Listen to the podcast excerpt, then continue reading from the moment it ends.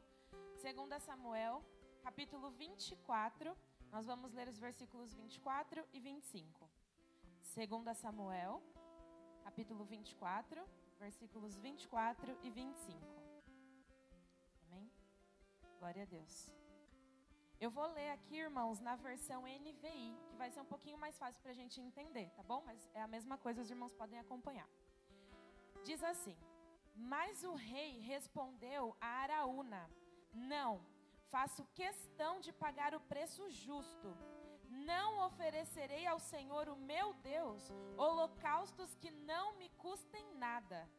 E comprou a eira. Eira, irmãos, era um local de terra batida, assim próprio para o plantio. E comprou a eira e os bois por 50 peças de prata. Davi edificou ali um altar ao Senhor e ofereceu holocaustos e sacrifícios de comunhão. Então o Senhor aceitou as súplicas em favor da terra e terminou a praga que destruía Israel. Amém? Glória a Deus, irmãos. Glória a Deus por essa palavra. Bom, irmãos, a gente vai, eu vou começar aqui contextualizando um pouquinho, porque no capítulo 24 ele é muito forte e os versículos 24 e 25 finalizam, né, esse capítulo. Mas para a gente entender um pouquinho, o capítulo 24 ele começa falando da numeração do povo e o castigo que Deus enviou para Israel que, que era a numeração do povo né, nessa época? A numeração do povo era como se fosse um censo, igual hoje em dia tem o censo demográfico, né? Então os recenseadores faziam um censo, né, um recenseamento. Hoje no Brasil o recenseamento é feito pelo IBGE, né, que é o Instituto Brasileiro de Geografia e Estatística. Esse instituto é um órgão que ele é preparado, né, tem pessoas ali preparadas para fazer uma estatística do povo. Então o Brasil foi setorizado, né, nas regiões e aí esses recenseadores estabelecem um padrão, vão perguntando de porta em porta, e o objetivo deles é saber quais são as características do povo. Para quê?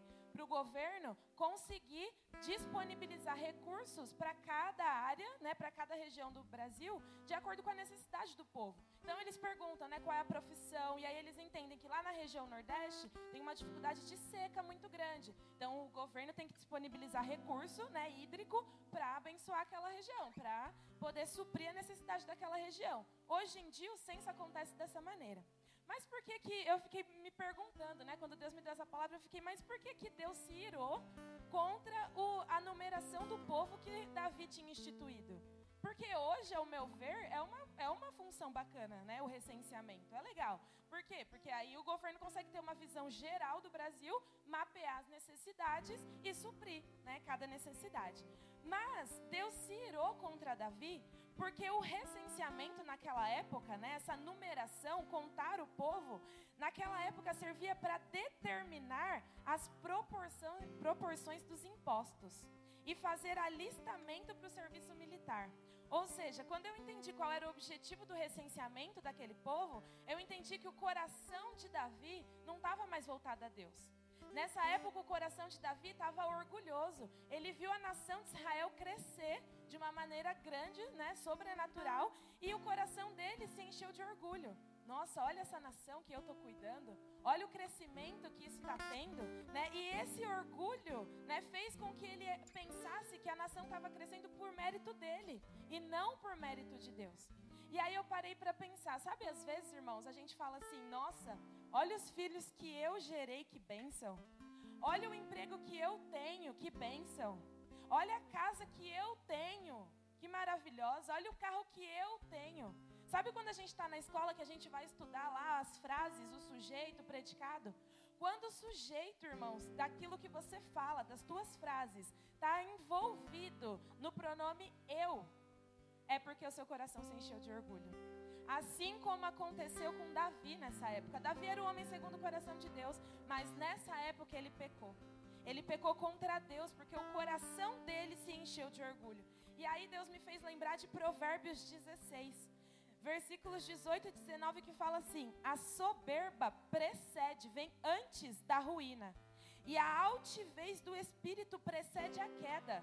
O que, que é um espírito altivo? Soberbo, se acha elevado, que se acha melhor do que os outros. E no versículo 19 de Provérbios fala: Melhor é ser humilde de espírito com os mansos do que repartir o despojo com os soberbos. irmãos. O que Deus está nos ensinando aqui é que a soberba, ela vem antes da queda. A gente olha para o que a gente tem, quando a gente olha para o que a gente faz e acha que aquilo é mérito nosso, porque nós somos bons, porque nós estudamos, porque nós temos capacidade para aquilo, a soberba entra e ela vem antes da ruína. Tem gente, irmãos, olha que forte que, que Deus me disse. Tem gente que Deus não faz prosperar, porque se essa pessoa prosperar, o coração dela se vira contra Deus.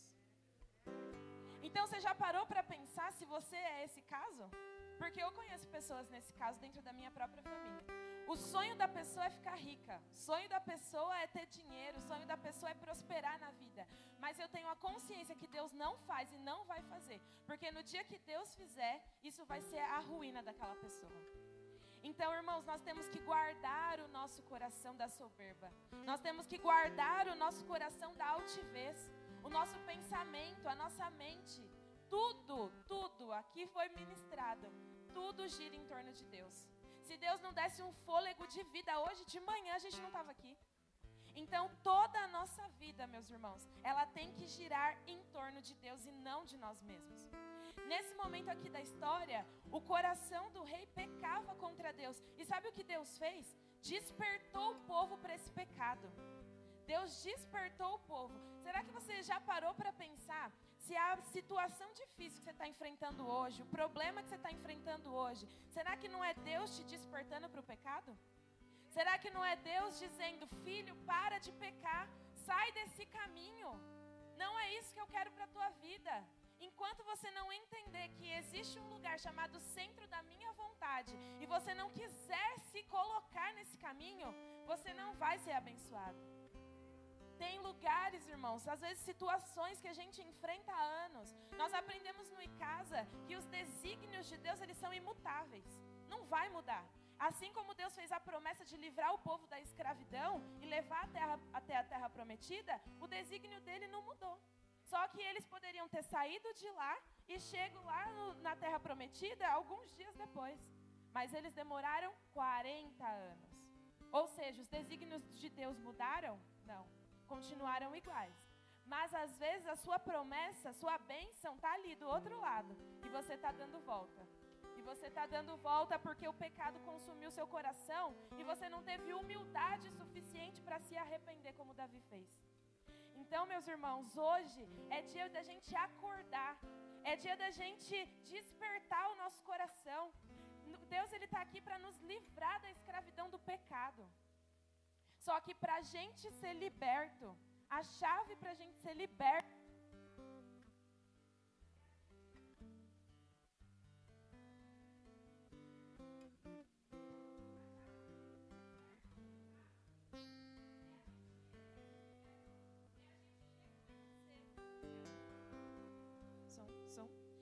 A chave para a gente ser liberto é a gente reconhecer que nós estamos pecando. Só que só reconhece quem está pecando quem é humilde de coração. No versículo 11 em diante, ali do capítulo 24 de 2 Samuel, no 11, no 12 em diante, Deus oferece para Davi a escolha de três punições pelo pecado. Então Deus reconheceu, né, que Davi tinha pecado contra ele por causa da soberba do coração. Deus mostrou isso para Davi e Deus falou: "Eu vou te punir". Porque o nosso Deus, ele é amor. E ele não vai deixar a gente continuar pecando e achando que está tudo bem até a gente se estrepar lá na frente. Então ele traz uma, uma situação difícil na nossa vida que é para despertar a gente do pecado. Então, toda vez que a gente estiver passando por uma situação de crise, a gente tem que parar para pensar: por que, que Deus me colocou nessa situação? O que, que eu estou fazendo de diferente para Deus me tirar dessa situação? Então Deus ofereceu, né, através de um profeta, três opções de punição. Que amor é esse, irmãos? Eu não entendo. Que amor é esse de Deus que ofereceu três opções? Ou seja, ele vai te punir por amor, mas ele não vai te desamparar. No versículo 13, Deus diz: você pode ter três opções. Uma é sete anos de fome. Ele deu a opção para Davi escolher. A segunda, três meses fugindo dos inimigos. Ou a terceira, três dias de peste. O que, que você escolhe? E aí Davi parou, pensou e falou: é melhor eu, eu padecer na mão do Senhor, que é misericordioso, do que na mão dos meus inimigos. E aí ele escolheu três dias de peste. Ele escolheu isso confiando na misericórdia de Deus. Porque ele sabia que ele merecia aquela punição, mas que o Senhor, que já tinha livrado ele de muitos males, não ia desamparar a nação naquele momento. E aí, irmãos, a praga veio sobre Israel. Destruiu a nação que Davi achava que era muito forte. A praga veio e destruiu a nação que Davi achava que era muito forte. E o que, que eu aprendo aqui? Que não existe nada, nada mais forte do que o poder de Deus. O nosso problema não é nada diante da grandeza de Deus.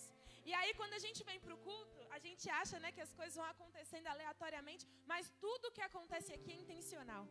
A Cléo falou que foi pega despreparada, mas ela me ajudou. Porque quando ela leu lá o Salmo 89, olha o que diz. As benignidades do Senhor cantarei perpetuamente. Com a minha boca manifestarei a tua fidelidade de geração em geração. Pois disse eu: tua benignidade será edificada para sempre. Tu confirmarás a tua fidelidade até nos céus, dizendo: Fiz um concerto com o meu escolhido. Aqui está falando de Davi. Às vezes Deus nos prova para nos consertar, irmãos. Jurei ao meu servo Davi: a tua descendência estabelecerei para sempre, e edificarei o teu trono de geração em geração. Ou seja, irmãos, a dificuldade ela vai vir? Vai vir. Os tempos difíceis virão? Virão. Porém, se a gente aguentar firme, se a gente fizer a nossa parte para sair dessa situação, não vai ser sobre apenas a bênção que virá sobre a minha casa, mas sobre a minha geração, sobre a minha descendência. Então, vale a pena se manter firme em Deus. E aí, irmãos, no decorrer da história ali do capítulo 24, veio o arrependimento de Davi. No versículo 18 diz: E Gade, Gade era o profeta que estava sendo usado ali por Deus naquele momento para guiar Davi. E Gade veio naquele mesmo dia a Davi e disse-lhe: Olha que forte, sobe, levanta um altar na eira de Araúna, o Jebuseu. Quando eu ouvi essa palavra aqui, quando eu li, irmãos, eu automaticamente lembrei de que nós, foi ministrado aqui neste altar, de que nós precisamos obedecer à voz dos profetas. Nós precisamos ouvir e obedecer à voz dos profetas. E aí eu já digo que é o primeiro passo rumo ao sucesso. Porque lá no início eu falei que a soberba ela precedia a queda. Porém, a obediência e ouvir a voz do profeta, ela antecede o progresso e o sucesso na sua vida, irmão. Então, ouça a voz dos profetas. Ouve a voz de quem colocou no teu caminho para te abençoar, para te edificar. Aqui Davi não estava sozinho, tinha Gade. Deus levanta profeta no meio do povo. O tempo todo, basta a gente querer ouvir que Deus está disposto a falar com a gente. A obediência, ela traz bênçãos. Deuteronômio 21, 28 fala sobre as bênçãos do Senhor.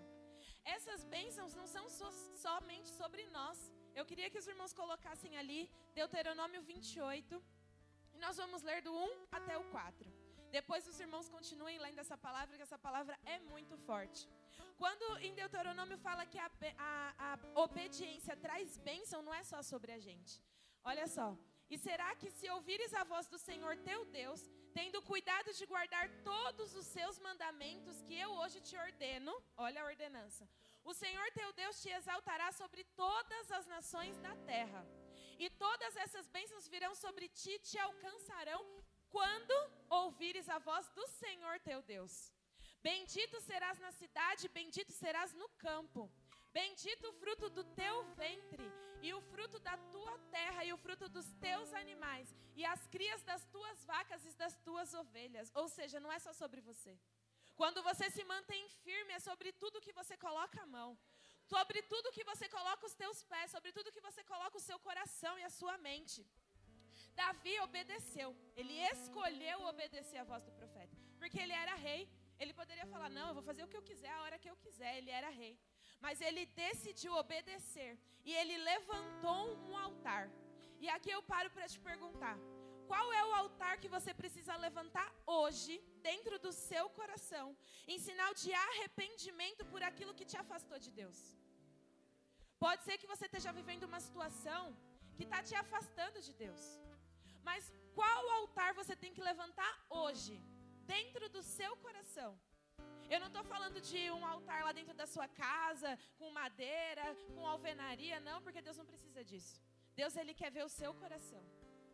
Deus, Ele está procurando os adoradores que o adoram em espírito e em verdade.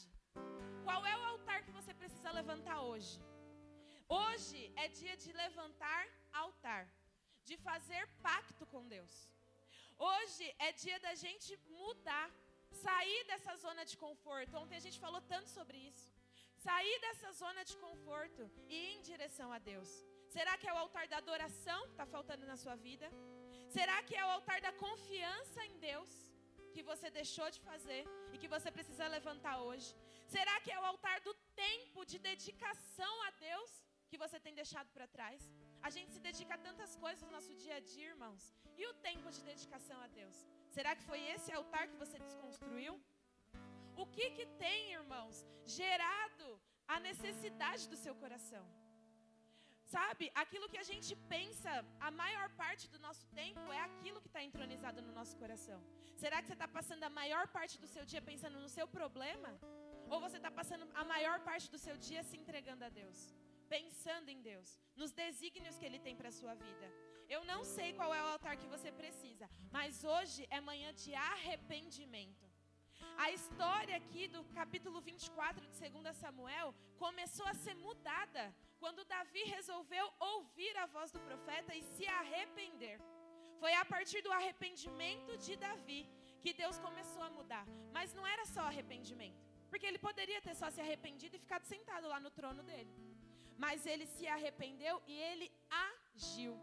Então hoje é manhã de ação, arrependimento e ação. Arrependimento e ação. Arrependimento e ação arrependimento e ação. É isso que Deus espera de você hoje. Mas, irmãos, até para levantar altar, Davi encontrou facilidades. Por quê? Porque ele chegou lá na terra de Araúna, onde tinha, o profeta tinha mandado ele ir. E quando ele chegou lá, Araúna ofereceu tudo para ele. Eis aqui o teu servo, ele disse. Pega tudo que você quiser aqui, Davi para você fazer seu holocausto, para você fazer sua ação, pega o que você quiser. E aí Deus me confrontou dizendo que até quando você quer se consertar, você vai encontrar facilidades. Mas Deus não quer a facilidade, irmãos. Deus ele não habita no meio da facilidade.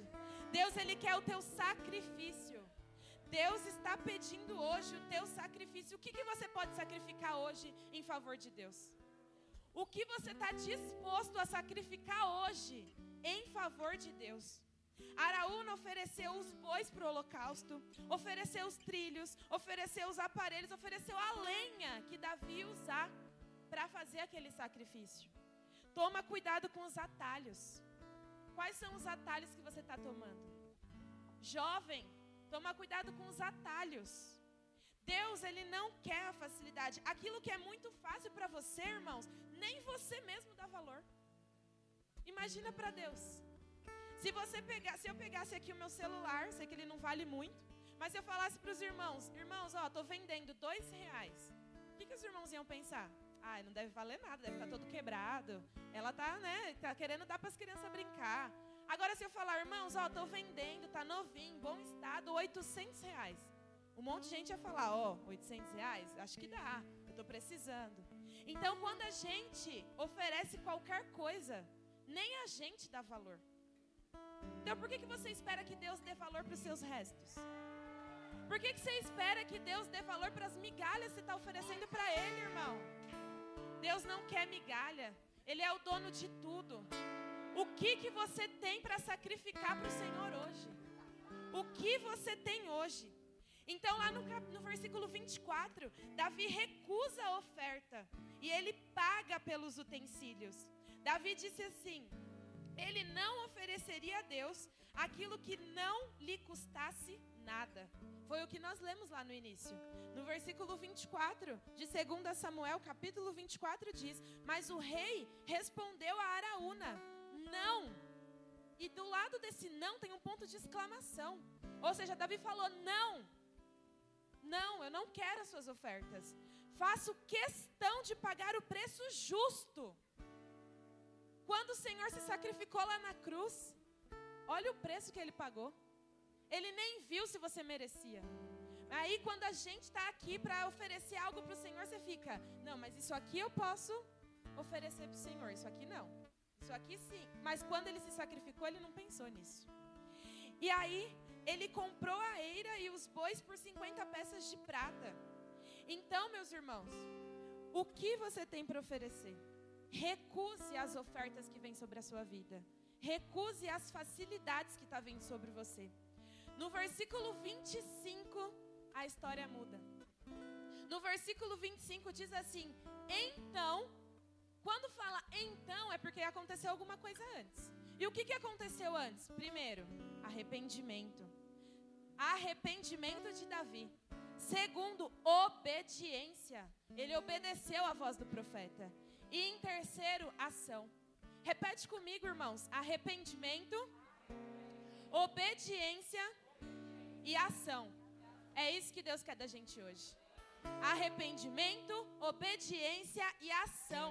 Davi não ficou sentado no trono dele depois que ele se arrependeu. Esse, ele se levantou, foi falar com o profeta, subiu e foi prestar um sacrifício ao Senhor.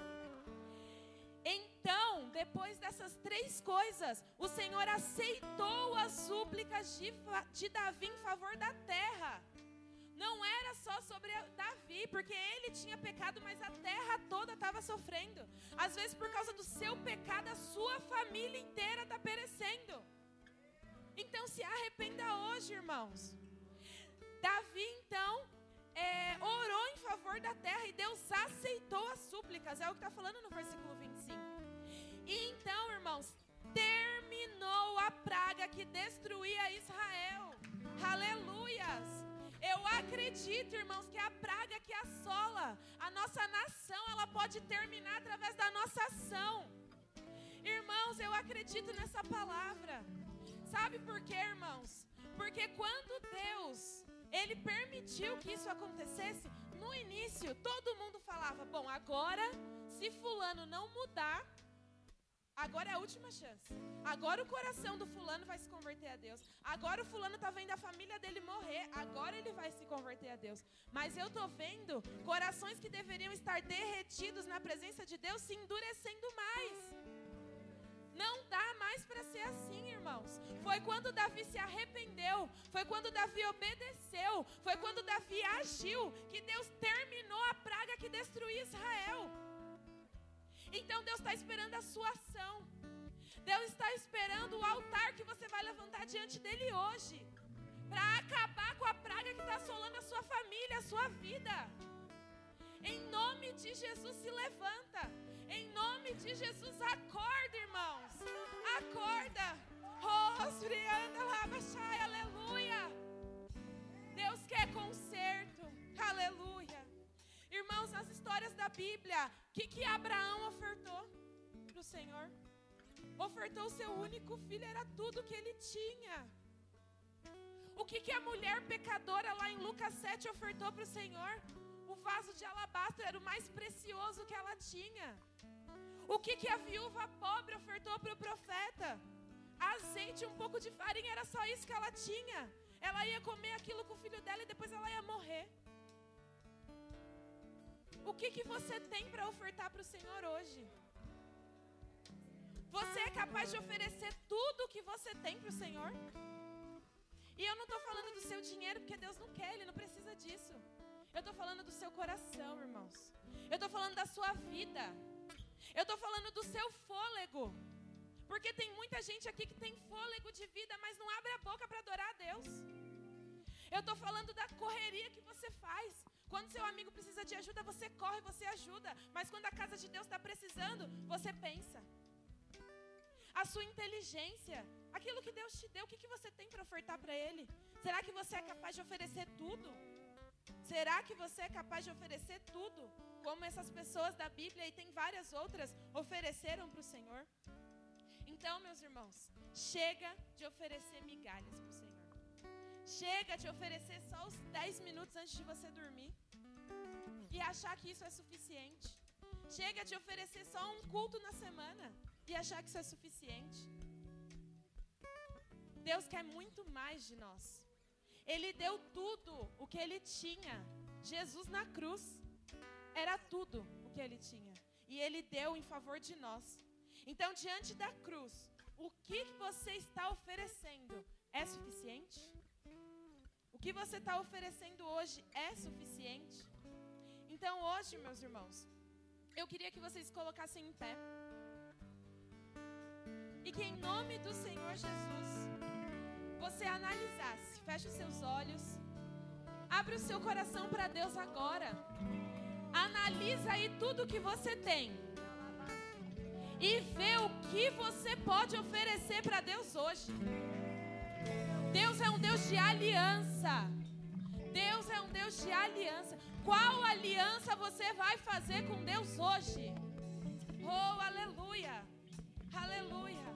Fala para o Senhor aquilo que você quer oferecer para Ele hoje. Aleluia, aleluias. Tem gente aqui que pode oferecer a vida para o Senhor, que ainda não ofereceu a vida para o Senhor, mas que pode e que quer. Tem gente aqui que já se arrependeu com palavras, mas ainda não se arrependeu com as ações. Tem gente aqui que já se arrependeu, já veio aqui na frente, já falou: Deus, eu me arrependo, mas ainda não se arrependeu em obediência, mas ainda não se arrependeu em atitude. Então hoje é dia, hoje é dia de Deus mudar a chave, de Deus mudar a sua história. Mas isso é só para quem crê, irmãos. Isso é só para quem crê. Quem crê que o Senhor pode mudar a sua história hoje é a história da sua família.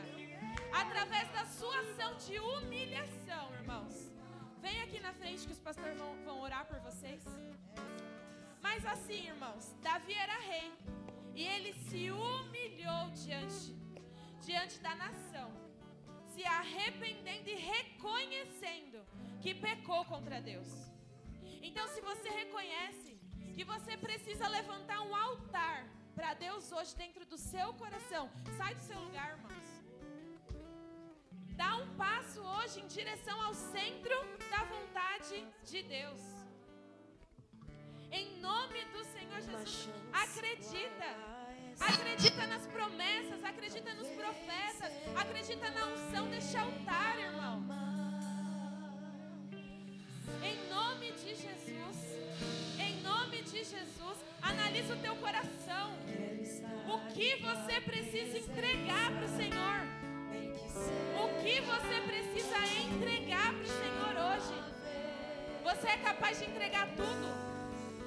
Deus está querendo mais, Deus está querendo mais, Deus está querendo mais.